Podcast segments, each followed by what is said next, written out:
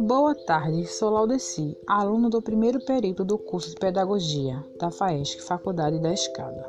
Venho passar algumas dicas de como elaborar um resumo informativo, que é aquele onde usamos para fazer o artigo científico, tese de doutorado e mestrado. Os elementos que precisa ter em um artigo são o tema, assunto a escolher, o problema, que é o seu objetivo da sua pesquisa ou investigação, hipótese, são possíveis respostas do que eu acho sobre o problema.